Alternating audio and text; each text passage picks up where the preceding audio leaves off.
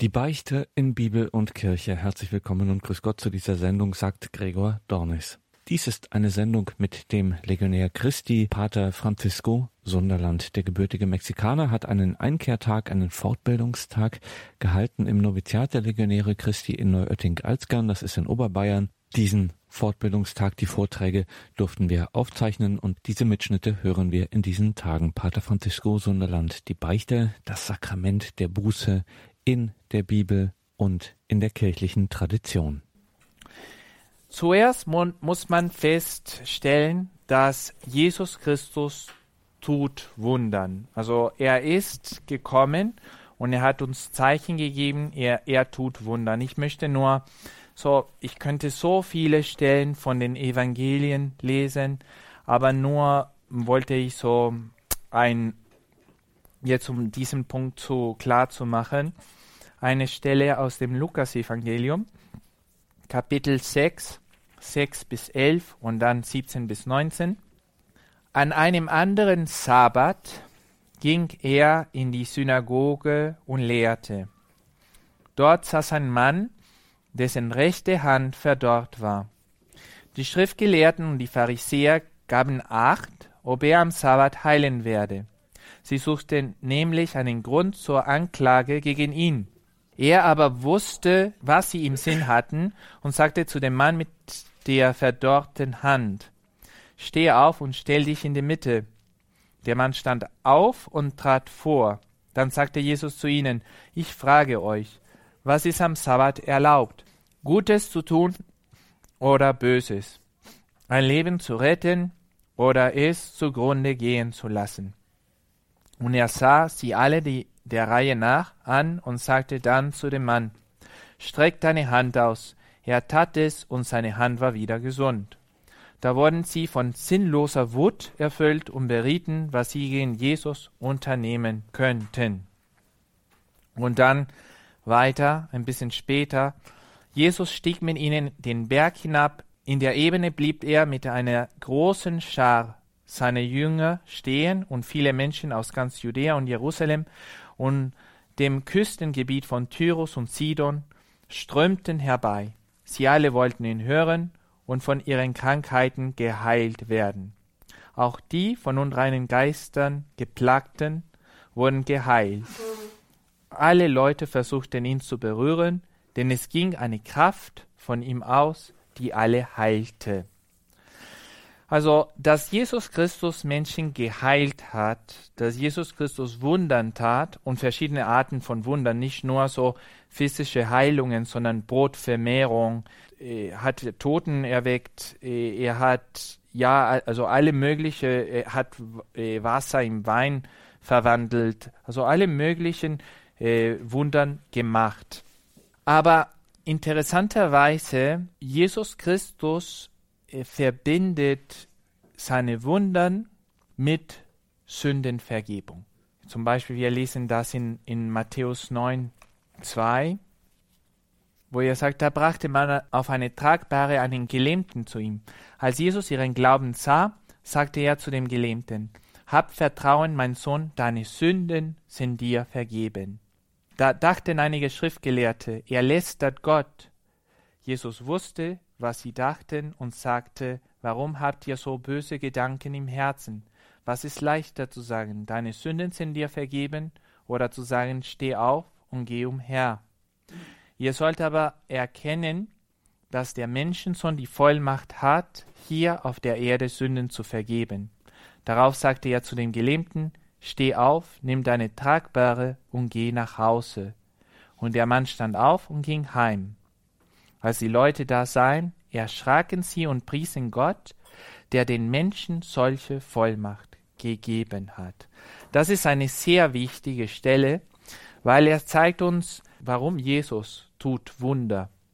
Und er tut Wunder, um etwas zu sagen, und zwar, dass das Reich Gottes gekommen ist. Dass er ist wirklich gekommen, um die Sünder zu berufen, und er hat Kraft, die Sünder von dieser Situation der Sünde zu befreien, ins neue Leben zu bringen. Also das ist eigentlich der Punkt. Einmal hat mir jemand gefragt, ob ich mich vorstellen könnte, so Wunder zu tun, ob es, es mir eine Freude machen würde. Und ich sagte erstens, dass ich tue Wundern jeden Tag, weil eine Seele von dieser Situation der Sünde ins Licht zu bringen, ist ein sehr großes Wunder. Wenn ich zum Beispiel hier im Auditorium, wo wir uns befinden, gäbe es einen Mann, der nur eine Bein hat, und dann plötzlich ich sage, Bein, du sollst wieder wachsen, und dann vor alle unsere Augen ein Bein wächst, und der Mann sagt, wow, schauen Sie mal, was geschehen ist. Das würde vielleicht in viele Zeitungen kommen und es wurde so groß verbreitet, aber ich sage Ihnen ganz, ganz ehrlich, das ist nichts im Vergleich mit einer heiligen Messe, das ist nichts im Vergleich mit einer Beichte. wissen Sie, diese Beine ist auch gewachsen, aber der Mann wird in 20, 30, 40 Jahren sterben. Und das kann oder kann auch ihm nicht näher zu Gott bringen. Wer weiß das? Also muss nicht unbedingt näher, ihm näher zu Gott bringen, ein Bein zu haben. Was wird er mit seinem Bein äh, machen? Das wissen wir nicht. Gott hat auch jemanden geheilt und als er ihn in der Tempel gefunden hat, hat er hat zu ihm gesagt, jetzt sollst du nicht mehr sündigen, sonst könnte etwas Schlimmeres zu dir passieren, hat Gott gesagt. So das heißt, eine Heilung, eine physische Heilung zu erfahren, in sich bringt mir nichts im Himmel. Also muss nicht, es kann, aber es muss nicht mehr äh, mich in, im Himmel bringen. Aber ein Sakrament doch, wenn es mit den richtigen Bedingungen ist. Und in die, die, der Zustand der Gnade ist schon auf Erden ein Stück vom Himmel. So wie die Sünde ist schon ein Stück von Höhle. Also es ist nicht in der in Stand der Gnade zu sein, ist nicht den Himmel, aber schon haben wir so einen Vorgeschmack ne, vom Himmel. Wir, wir ahnen schon, was Himmel ist, weil wir haben schon eine Erfahrung durch diese Gnade. Und so ist es mit der Sünde. Wir haben auch einen Vorgeschmack von was Hölle bedeutet. Diese Einsamkeit, diese getrennt von alles an diese Sauerkeit. Das ist die Konsequenzen von der, von der Sünde. Und für Jesus Christus wäre es ein bisschen das Gleiche. Ne? Also Jesus Christus kam auf Erden, hat Wunder ge gemacht, aber man kann nicht in den Wundern bleiben. Also Jesus ist ein wunderwirkender Mann. Das haben auch vielleicht einige Juden von ihm gedacht. Ja, er ist so ein jemand, der heilt. Aber Jesus Christus war viel mehr als jemand, der heilt. Erstens, er war Gott. Zweitens, er war jemand, der durch diese Heilungen die Menschen zu Gott führen wollte. Und das sehen wir in diesen Versen, in diesem Kapitel. Aber es gibt noch eine Stelle, so genau in dieser Stelle, wo am Ende, so Kapitel 9, 8, ich habe das gerade gelesen, als die Leute das sahen, erschraken sie und priesen Gott, der den Menschen solche Vollmacht gegeben hat. Man kann das unterschiedlich auslegen, also diesen Vers. Aber wenn wir das wirklich auslegen wollen in ihre Tiefe, die Vollmacht ist nicht unbedingt, dass der Gelähmte geheilt worden ist, aber dass zu den Gelähmten die Sünden vergeben worden sind. Und die Leute freuen sich, dass zu den Menschen, und, er, und es ist in Plural, dass der Menschen solche Vollmacht gegeben ist.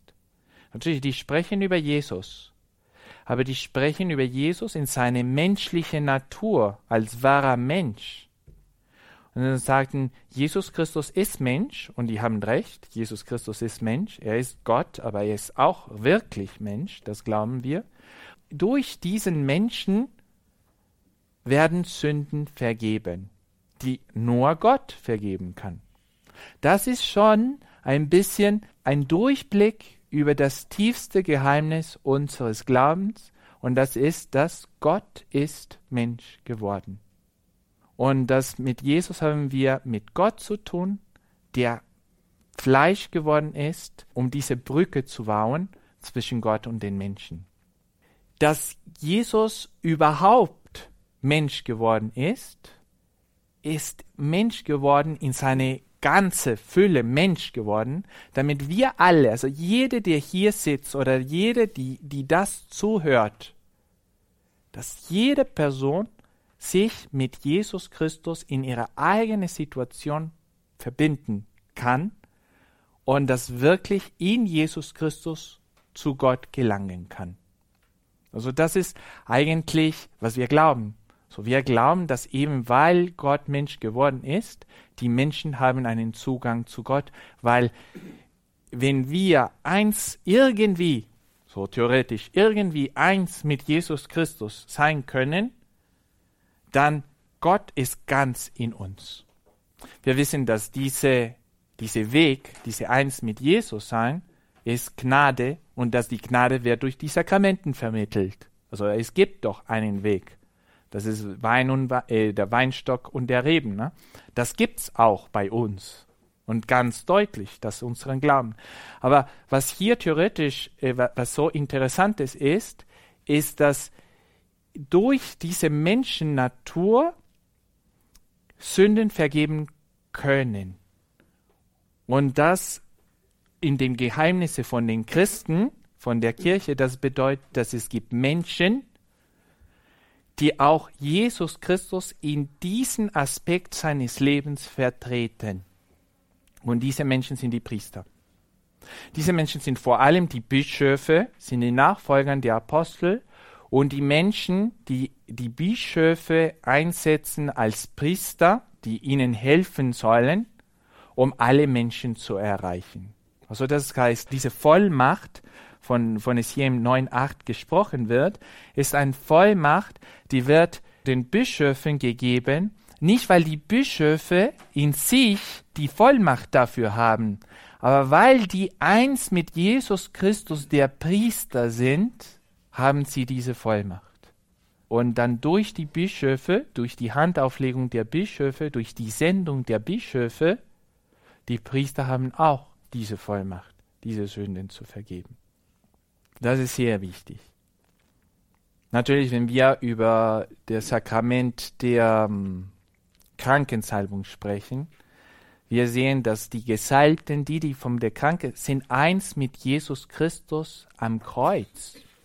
Das sicher, die sind eins mit ihm auf Kreuz. Und das heißt, dass Jesus Christus hat diese Gesalbten die Macht, die Vollmacht gegeben, mit ihm zu leiden und mit ihm die Welt zu erlösen in diese Kreuzgeschichte, in dem Kreuzgeschehen.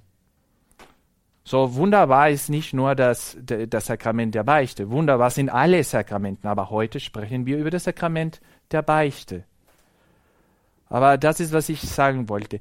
Das bedeutet, dass wir Christen in der Gnade Gottes, wir alle spiegeln Jesus Christus. Eigentlich sind der Leib äh, von Jesus Christus, aber in einem gewissen Aspekt seines Leidens.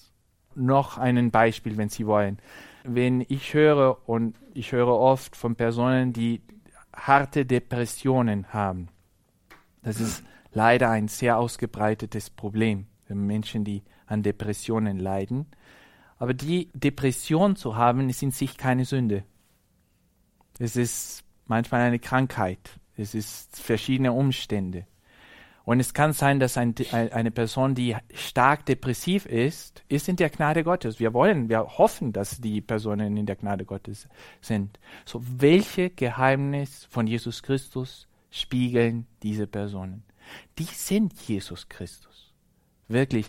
Und wenn die zum Beispiel sagen, ich möchte mein Leben, mein depressives Leben Gott aufopfern, die sind Jesus Christus zum Beispiel, ich denke, dass über Jerusalem weint dies in Jesus Christus, der sagt, Jerusalem, Jerusalem, wie oft wollte ich deine Kinder um mich sammeln, wie eine Henne ihre Küken, aber ihr habt nicht gewollt. Mit wie viel Traurigkeit hat Jesus Christus das gesagt? Und es gibt Menschen, die vielleicht auf eine geheimnisvolle Weise Gott wollte, mit Jesus in diesem Moment zu identifizieren. Oder wenn Jesus Christus weint über den Tod von Lazarus. Warum hat Jesus über Lazarus geweint, wenn er wusste, dass er ihm auferweckt wollte? Oder über die Gesellschaft, die um Lazarus war? Weil Jesus Christus war echt traurig, weil er hat die Gefühle von den Menschen seine eigenen Gefühle gemacht. Und vielleicht die Menschen, die depressiv sind, sind ganz mit Jesus Christus in diesem Moment identifiziert. Oder die Schwierigkeiten, die Jesus Christus in Gethsemane hatte. Also dieses Geheimnis, der Papst Benedikt sagt das sehr gut im, im Buch von Jesus von Nazareth, wenn er beschreibt Gethsemane. Und er nimmt auch Texten von Maximus der Konfessor, der auch spricht darüber, das Geheimnis von Gethsemane, diese zwei Willen, der, einen menschlichen Willen und einen göttlichen Willen, ganz eins zu machen, um Gott die Ehre zu geben. Vielleicht es gibt Menschen, die schizophren sind und dies befindet sich genau in diesem Moment mit Jesus Christus zusammen. Und Jesus Christus wird sie einigen und zu Gott zu bringen. Und, und die helfen Jesus Christus, die Menschheit in diesem Augenblick zu erlösen.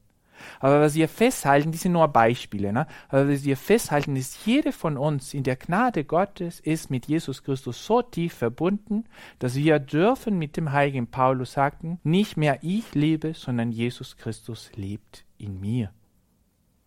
Und das ist wirklich ein tiefes Geheimnis. Dann, wir kommen zum nächsten Schritt und das ist genau das Wesen der Kirche. Das Wesen der Kirche ist eben, dass die Kirche ist der Leib Christi.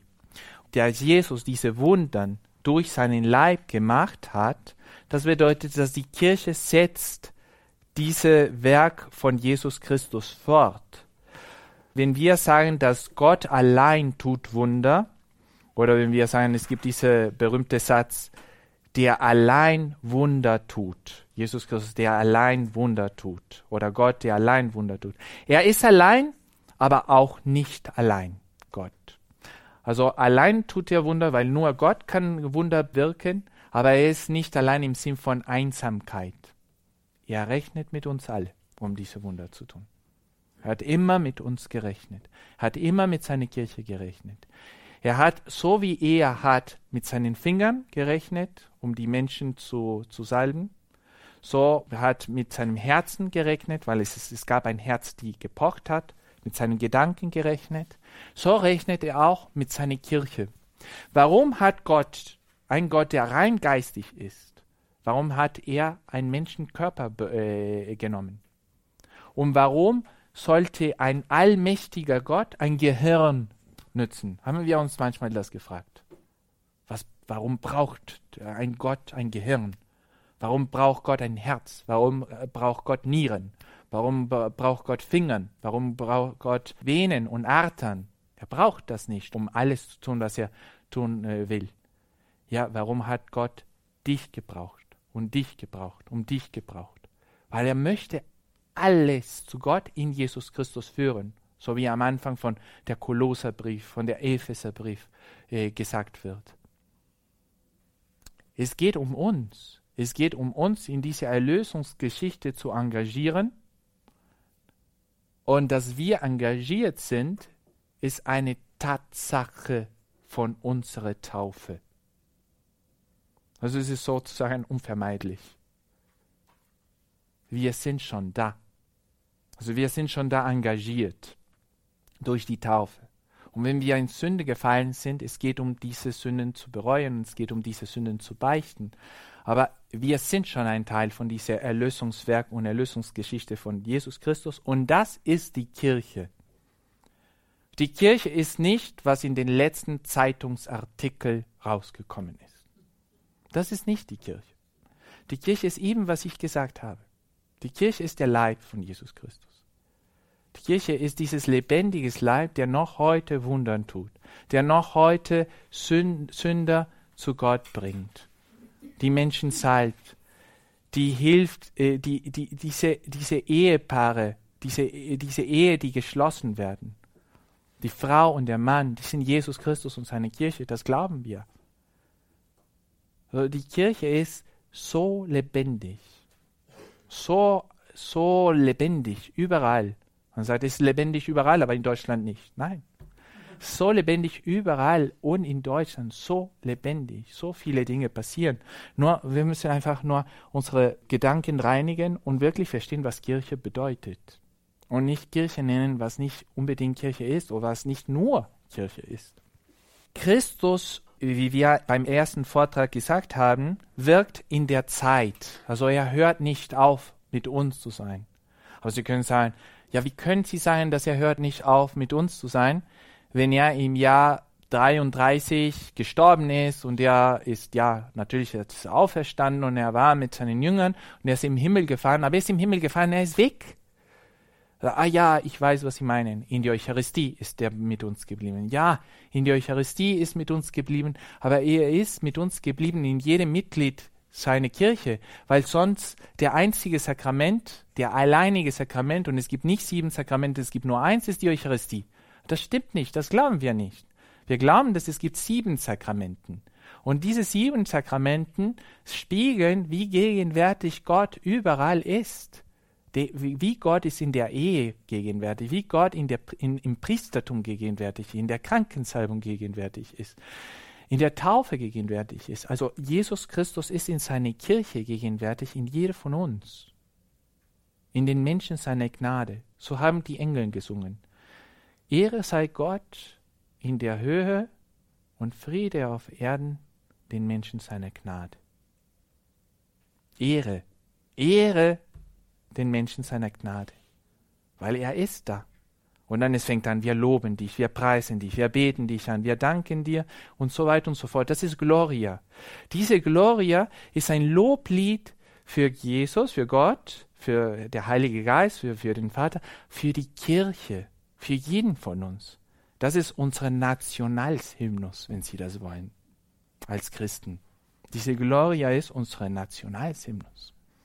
Und wenn wir diese Gloria singen, müssen wir wirklich so wie strahlen wie bei den Finale von den Olympiaden. Und da ist unsere Fahne, das Kreuz. Und dann wir hören, Ehre sei Gott in der Höhe und Friede auf Erden den Menschen seiner Gnade. Das ist über uns. Da wird über uns gesprochen und über die Dinge, die uns am tiefsten liegen in unserem Herzen wenn die Dinge, die uns am tiefsten liegen, ich sage nicht, dass die unwichtig sind, aber wenn die Dinge, die uns am tiefsten liegen in unserem Herzen, sind die Dinge, die kommen jeden Tag in ZDF, dann haben wir ein Problem. Also was uns am tiefsten liegt, ist, was im Gloria steht. Ist, was im, im, im Glaubensbekenntnis steht. Ist, was in de, im Kanon von der Heiligen Messe steht. Das ist, was uns am tiefsten liegt. Und das ist das Wesen der Kirche hier im Lukas, äh, das ist die Stelle, die ich schon gelesen habe, diese Lukas 6, 12, 16. Ich werde das nicht wieder, äh, das, ich werde das nicht nochmal lesen. Aber es gibt einige Stellen, besonders äh, in, in einige Evangelien, wo wir haben so eine Sandwich-Situation. Also das heißt, eine Evangeliumstelle wird hier beschrieben, oben, so dieses Brot von oben, von diesem Sandwich. Und dann ist ja, anscheinend gibt es eine Situation, die nichts von oben äh, zu tun hat. Und dann unten gibt es noch eine Situation, die die von oben bezieht sich. Es bezieht sich von die von oben. So ein Brot, Käse und, und Käse und Marmelade und dann noch ein Brot. Ne?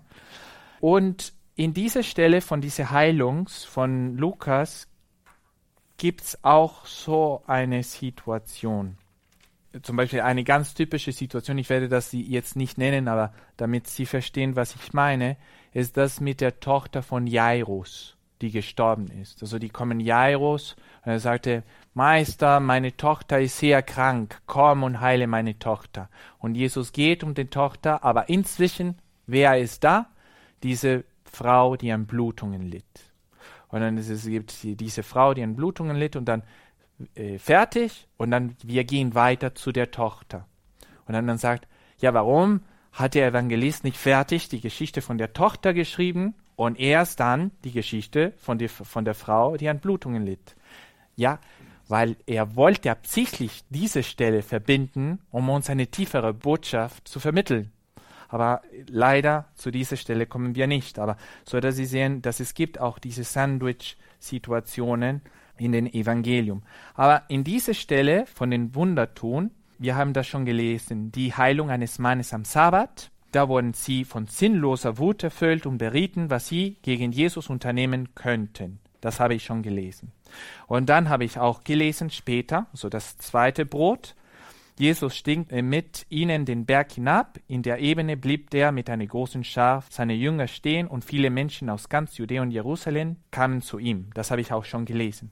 Aber in der Mitte zwischen diese zwei Stellen gibt es die folgende Stelle. In diesen Tagen ging er auf einen Berg, um zu beten. Und er verbrachte die ganze Nacht in Gebet zu Gott.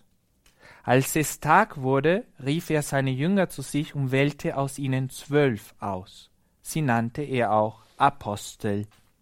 Es waren Simon, dem der Namen Petrus gab, und sein Bruder Andreas, dazu Jakobus und Johannes, Philippus und Bartholomäus, Matthäus und Thomas, Jakobus, der Sohn des Alpheus, und Simon, genannt der Zelot, Judas, der Sohn des Jakobus, und Judas Iskariot, der zum Verräter wurde. Warum ist diese Stelle in der Mitte? Einfach, weil Jesus Christus wollte immer seine Jünger in diese Heilungsgeschichte engagieren.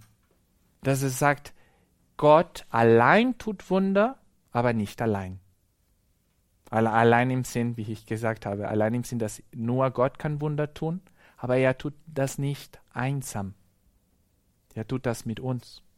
So ist in der, in der Bibel. Und das kann man auch beziehen zu dieser Stelle. Es ist wunderbar, dass Gott den Menschen so ein Vollmacht gegeben hat. Ja, wir befinden uns auch in einer Situation, wenn wir über die Beichte sprechen oder wa was die Beichte bedeutet, der alte Mensch und der neue Mensch. Paulus sagt im Römerbrief 6,6, wir wissen, dass unser alter Mensch mitgekreuzigt worden ist, damit der Leib der Sünde abgetan sei, dass wir der Sünde nicht mehr dienen. Also der alte Mensch ist mitgekreuzigt. Und in Epheserbrief 25 lesen wir, ihr habt den neuen Menschen angezogen, der nach Gott geschaffen ist in wahrhaftiger Gerechtigkeit und Heiligkeit. Das ist der neue Mensch. Viele Menschen fragen sich immer, wo bleibt Gottes Gerechtigkeit? Wie können wir sagen, nur Gott ist barmherzig und barmherzig und wir, jetzt sprechen wir über die Beichte, aber wie kann Gott nur barmherzig sein und was gibt's mit der Gerechtigkeit von Gott? Also die Gerechtigkeit von Gott ist in der Beichte sehr deutlich. Es ist so deutlich, genau so deutlich wie seine Barmherzigkeit.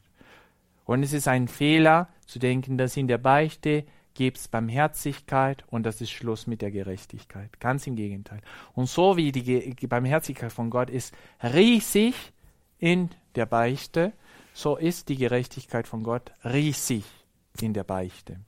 So riesig, dass wir können auch staunen. So riesig ist es. Schauen Sie mal. Wenn jemand kommt in der Beichte mit den richtigen Einstellungen, habe ich das auch oft gesagt, dass es gibt Bedingungen, um, um in diese Beichte zu kommen.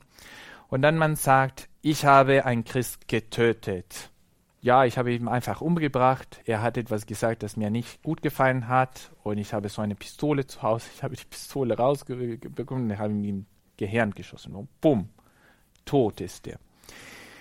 Und sagte, aber es tut mir wirklich leid. Und er sagt, ja, und jetzt bist du vergeben und nichts ist geschehen. Also Natürlich, er muss zu Gefängnis. Also äh, er wird auch Probleme mit dem Gesetz haben und so weiter und so fort. Aber ich spreche jetzt rein aus diesem Sicht von der Beichte her.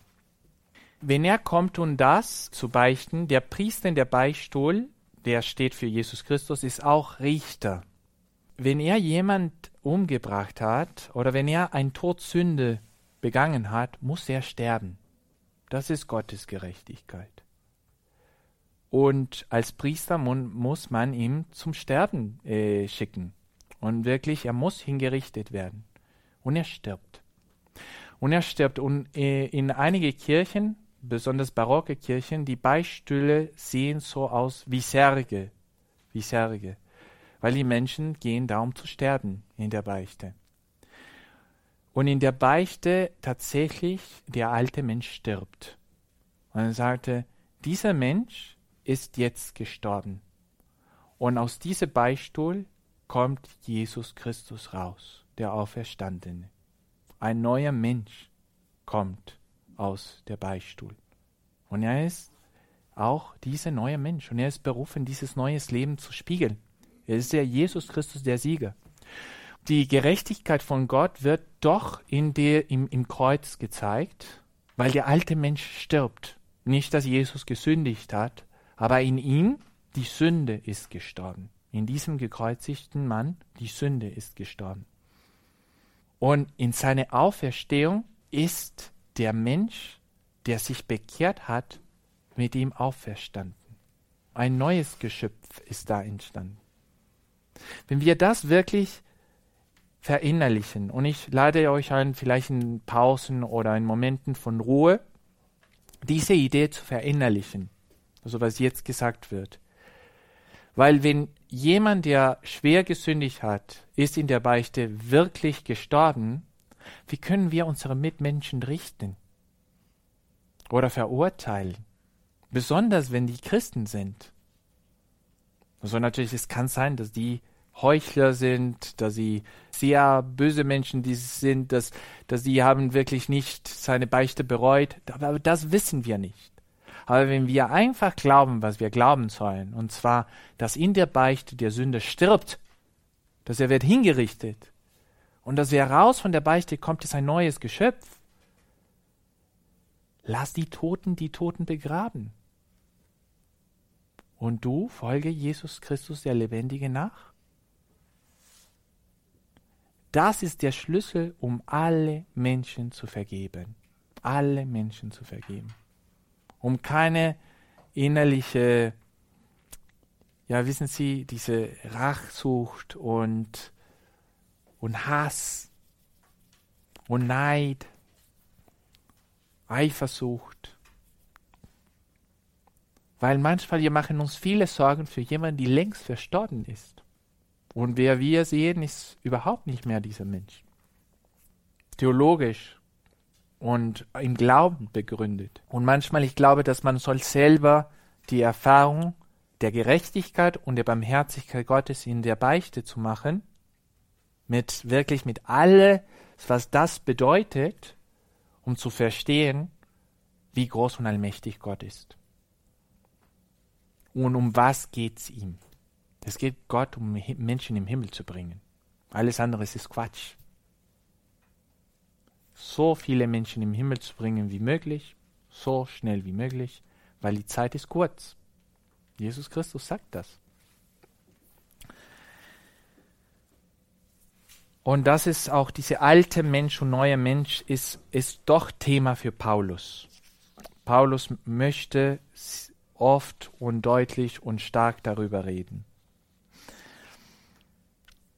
Ja, ich möchte etwas auch äh, ein bisschen über diese Geschichte der Kirche und die Geschichte der Beichte, die sind so miteinander verbunden, weil wenn wir hören, zum Beispiel, ich weiß nicht, in einem Flyer oder von Freikirchlern äh, oder auch in der, innerhalb der katholischen Kirche, wir wollen wie die ersten Geha Gemeinden von den Christen werden. Also wir wollen wirklich leben, so wie die ersten Christen gelebt haben.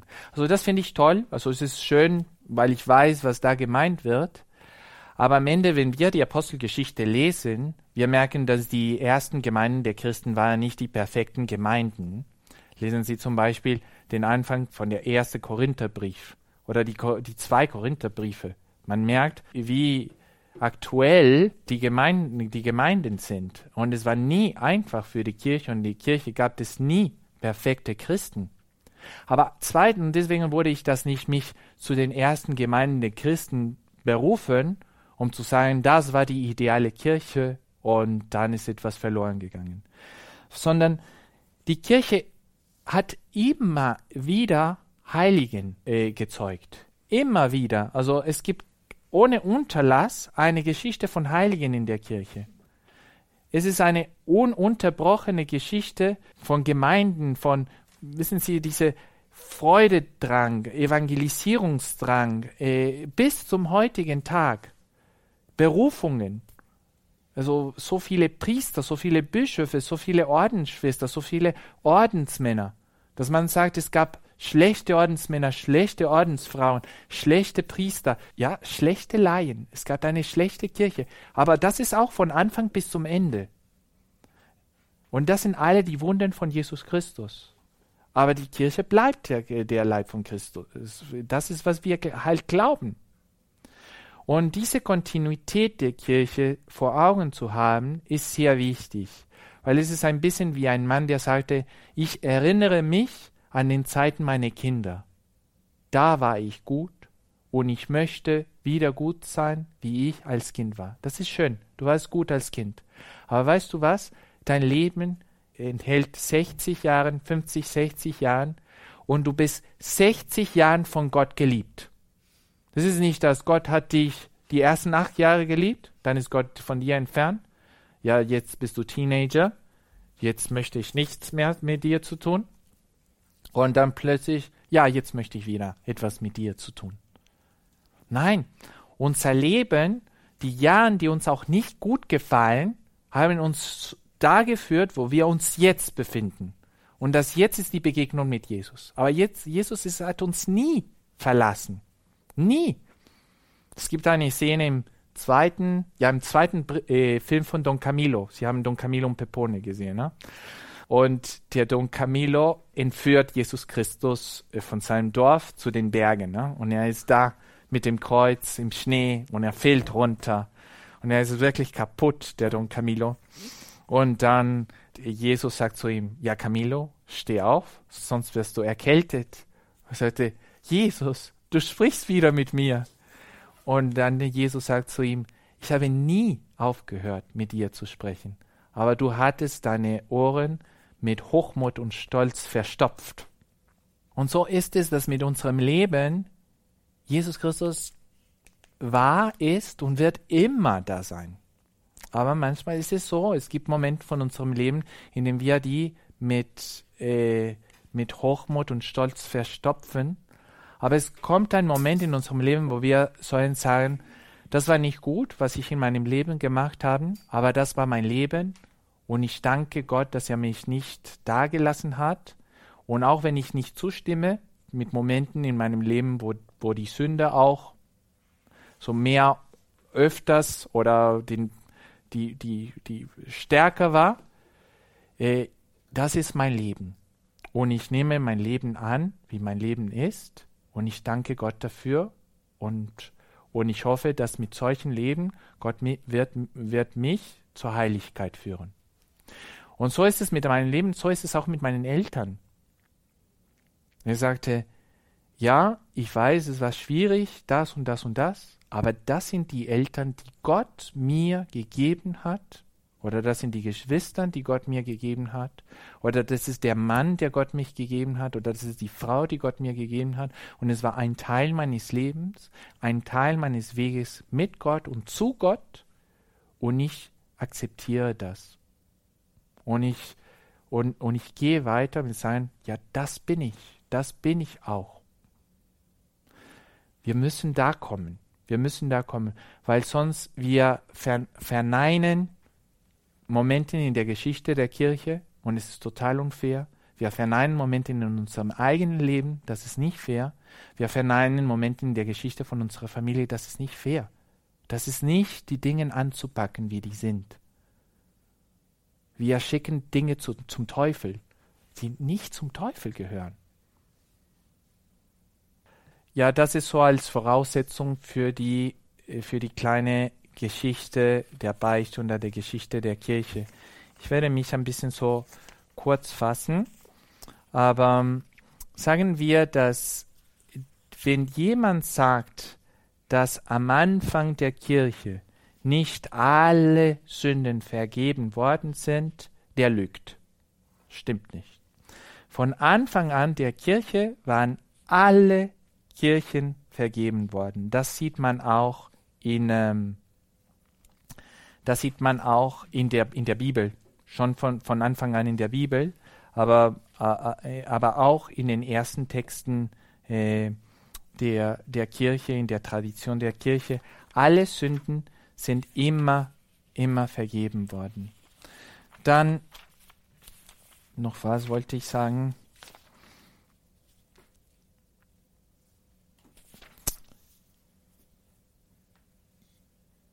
Ja, ähm,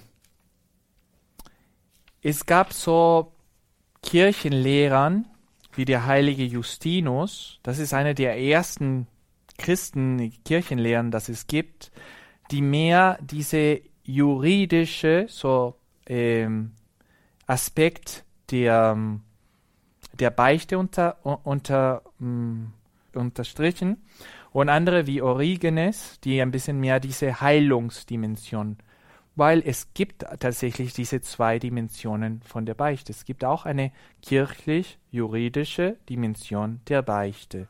So zum Beispiel, es gibt einige Sünden, wo der Bischof sagt, in meiner Diözese, diese Sünden möchte ich persönlich vergeben und meine Priester dürfen die nicht. Aber die schicken, mir, die schicken zu mir die, die Fälle mit solchen Sünden möchte ich persönlich die hören und die vergeben. Und der Bischof darf das tun zum Beispiel.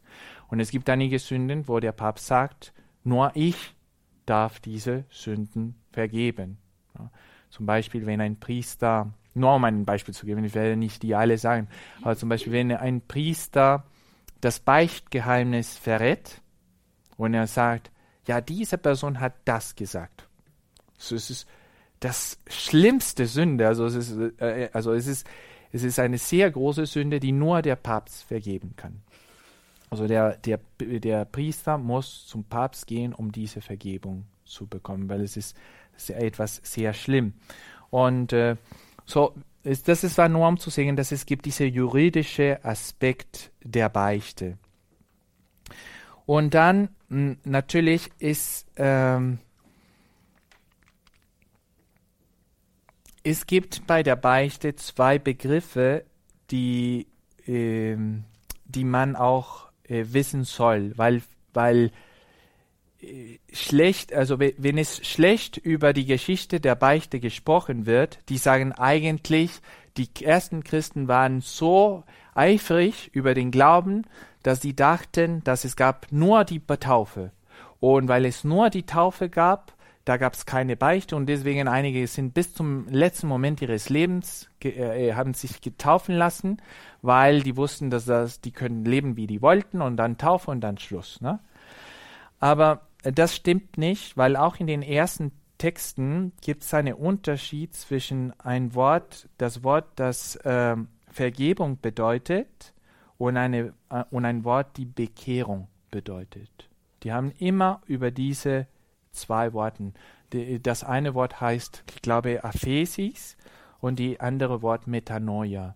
So diese Metanoia ist so diese Bekehrung und Aphesis ist alles, was Sünde äh, in meinem Leben war, ist jetzt weggekommen. Und dann, es gab einige, die sagten, ja, also es gibt einige Sünden, die wir nicht vergeben können. Zum Beispiel in der Zeit der großen Verfolgungen ja, als Diokletian und alle diese römische Kaiser so viele Christen in den Zirkus in Rom umgebracht haben und überall in, im, im römischen Reich. Es gab einige, die sagten, nein, nein, nein, ich bin nicht Christ. Und die sind entkommen, aber so viele Märtyrer. Und wenn wir Frieden hatten, die wollen jetzt wieder Christen sein. Nein, zur Höhle mit den, die dürfen nicht mehr vergeben worden. Aber das stimmt nicht. Also es gab zum Beispiel einige Theologen oder wie Novatian, aber er war nicht katholisch. Er ist von der katholischen Kirche gesagt, so wie er denkt, das ist nicht, wie wir Christen denken. Und es gab einige wie Cyprianus, der sagte, nein, die müssen Buße tun, natürlich, aber die Sünden müssen vergeben werden. Wir müssen wieder in unsere Gemeinschaften ziehen. Und das ist, was die Kirche immer äh, gemacht hat. Oder zum Beispiel bei anderen Sünden, wo andere haben gesagt, nein, diese Sünde kann nicht vergeben werden. Aber die normalerweise, wenn die das sagten, zum Beispiel Tertullian, der ist ein, auch eine, eine der ersten Kirchentheologen, ein, ein ganz guter Kirchentheologe, aber er ist auch in einigen Momenten nicht mehr in Kommunion mit der Kirche gewesen. Also er war nicht mehr mit der Kirche, er hat gesagt, dass es gibt Sünden, die vergeben können und es gibt Sünden, die nicht vergeben können. Und das, das hat die Kirche erklärt, nein, das ist nicht christlich, das ist, das ist nicht, was wir Christen glauben. Also nur, dass sie wissen, wenn sie sagten, ja, aber diese Theologe von den ersten oder zweiten Jahrhundert hat gesagt, dass es gibt Sünden, die nicht vergeben können. Er sagte, ja, und was hat die Kirche damals gesagt? Dass er falsch war. dass natürlich die Sünden, alle Sünden sind vergeben worden. Nur man muss sagen, nicht immer sind die Sünden so einfach vergeben worden. Es gab Momente, wo man eine, eine große Zeit von Buße oder öffentliche Buße haben sollte. Und dann vielleicht, es, es war so, dass, äh, dass die so nicht mehr teilgenommen haben wie die andere Gemeinschaft, weil die waren so von sich selbst die, die Buße gemacht haben, die waren so ein bisschen abgetrennt. Äh, und man wusste, dass die Buße ta äh, taten, aber man wusste nicht genau warum. Also man dürfte nicht sagen, warum die Buße taten, aber es ist, jetzt sind die, die Buße tun. Und nach einiger Zeit sind die zurück in den normalen Leben der Gemeinschaft. Aber dann, nach und nach, es kam auch eine Zeit, wo die Beichte geheim wurde und auch diese Bußen wurden so persönlich gegeben. Und es gab so auch ein System, die hast du, es gab so auch wie Rechnungen. Ah, du hast so viele Sünden begangen, dann du sollst das und das und das für Buße tun. Es war so, so wie fast automatisch. Das war auch nicht das Beste. Aber sie merken, wie die Kirche hat nach und nach gelernt, wie man diese Bußsakrament verwaltet. Es ist nicht, dass auf einmal aus Eingebung des Heiligen Geistes man sagte, ah ja, und wir machen Beistühle und die Priester werden hier und die Priester werden hier. Nein, es gibt viele Dinge in der Kirche, die man auch menschlich durch die Umstände, die hier sind, man muss sagen, wie setzen wir das um? Also einige Wahrheiten wissen wir schon. Also Gott vergibt alle Sünden. Äh, für die Sünde gibt es auch eine Buße. Es gibt so eine Reue. Äh, wie, wie genau ist die Reue und alles? Und dann wir als Kirche in zehn Jahren, in 100 Jahren, in 200 Jahren, in 500 Jahren, wir sehen, wie ist die beste Art und Weise, um das umzusetzen. Und das hat die Kirche Lehramt und die Tradition der Kirche schon geleitet. Und es ist auch ein Teil der Geschichte der Kirche.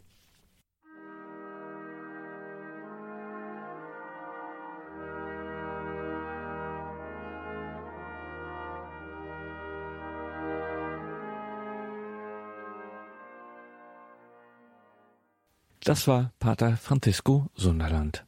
Er gehört zur Gemeinschaft der Legionäre Christi. Die haben ein Noviziat in Neuötting-Alzgern, das ist in Oberbayern, und dort finden immer wieder für Interessierte Fortbildungseinkehrtage statt. Da dürfen wir von Radio Horeb dabei sein, aufzeichnen, so auch bei diesem Fortbildungstag zum Thema die Beichte in der Bibel und in der kirchlichen Tradition in der Kirche. Liebe Hörerinnen und Hörer, schauen Sie auf horeb.org ins Tagesprogramm. Da gibt es Details zu dieser Sendung. Wenn Sie da auch mal dabei sein möchten bei so einem ganzheitlichen geistlichen Tag. Wir senden hier natürlich nur diese Vorträge, aber diese Tage sind natürlich geprägt von Gebet, von Beisammensein, von Austausch, Heilige Messe etc. horeb.org Details zu dieser Sendung im Tagesprogramm. Mein Name ist Gregor Dornis. Danke Ihnen allen fürs Dabeisein und vor allem viel Freude hier im weiteren Programm bei Radio Horeb und Radio Maria. Alles Gute und Gottes Segen Ihnen allen.